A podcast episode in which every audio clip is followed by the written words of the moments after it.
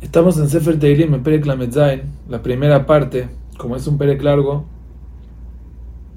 lo vamos a dividir en dos. David Amelech en este Perek habla de lo que pasa mucho en la vida, que la persona ve a otras personas que hacen las cosas mal, hacen trampas y les va bien en los negocios. Y una vez se pone a envidiar, yo también quiero ser así, yo también quiero ser vivo, entre comillas. Y sobre eso viene a hablar David Amelech de David, Altit Harba Mereim, Alte Kanebo, se habla no compitas, no envidies a los que hacen el mal. Que Jehatzir me irá y malo, porque ellos son como la paja, que no dura mucho. Que Yerek Deshe y Bolun van a ser como ese pasto que se pudre apenas empieza a florecer. No tiene un éxito verdadero.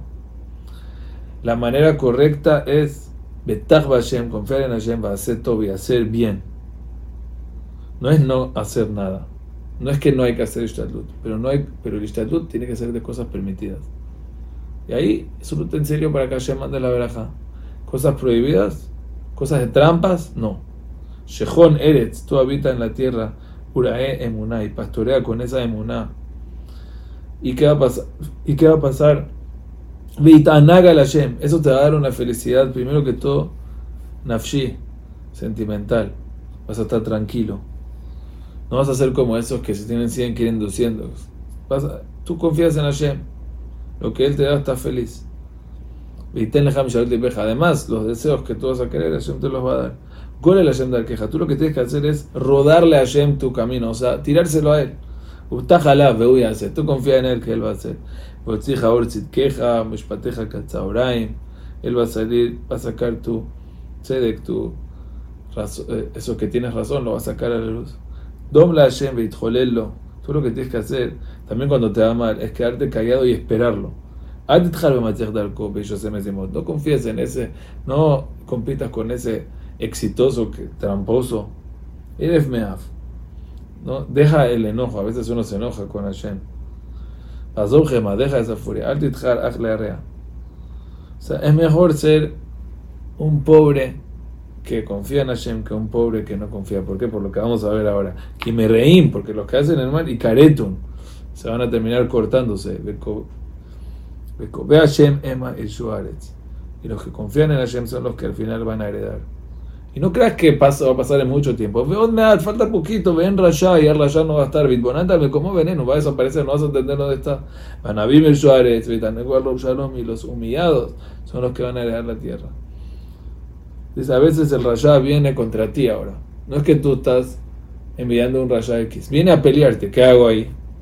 Zomem rayá No te preocupes. Él está tramando. Pero Hashem ishaklo. Kira aki porque él ya ve que el día le va a tocar.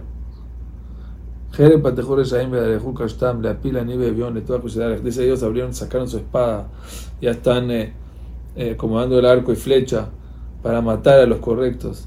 Pero eso, Harbam el La espada les va a rebotar y el arco se va a romper. Y con eso te vas a dar cuenta que Tov me atla tzadik me amon reshaim rabin. Que es mucho mejor lo que el tzadik tiene poquito que lo que tiene mucho los reshaim por la tranquilidad. Que los otros reshaim de Shabana, los reshaim que eran tan fuertes se van a romper y los tzadikim Hashem los apoya. Yodea Hashem Hashem siempre va a ser, siempre van a tener su najalá, su herencia tranquila. También en los momentos malos, momentos de hambruna van a estar llenos.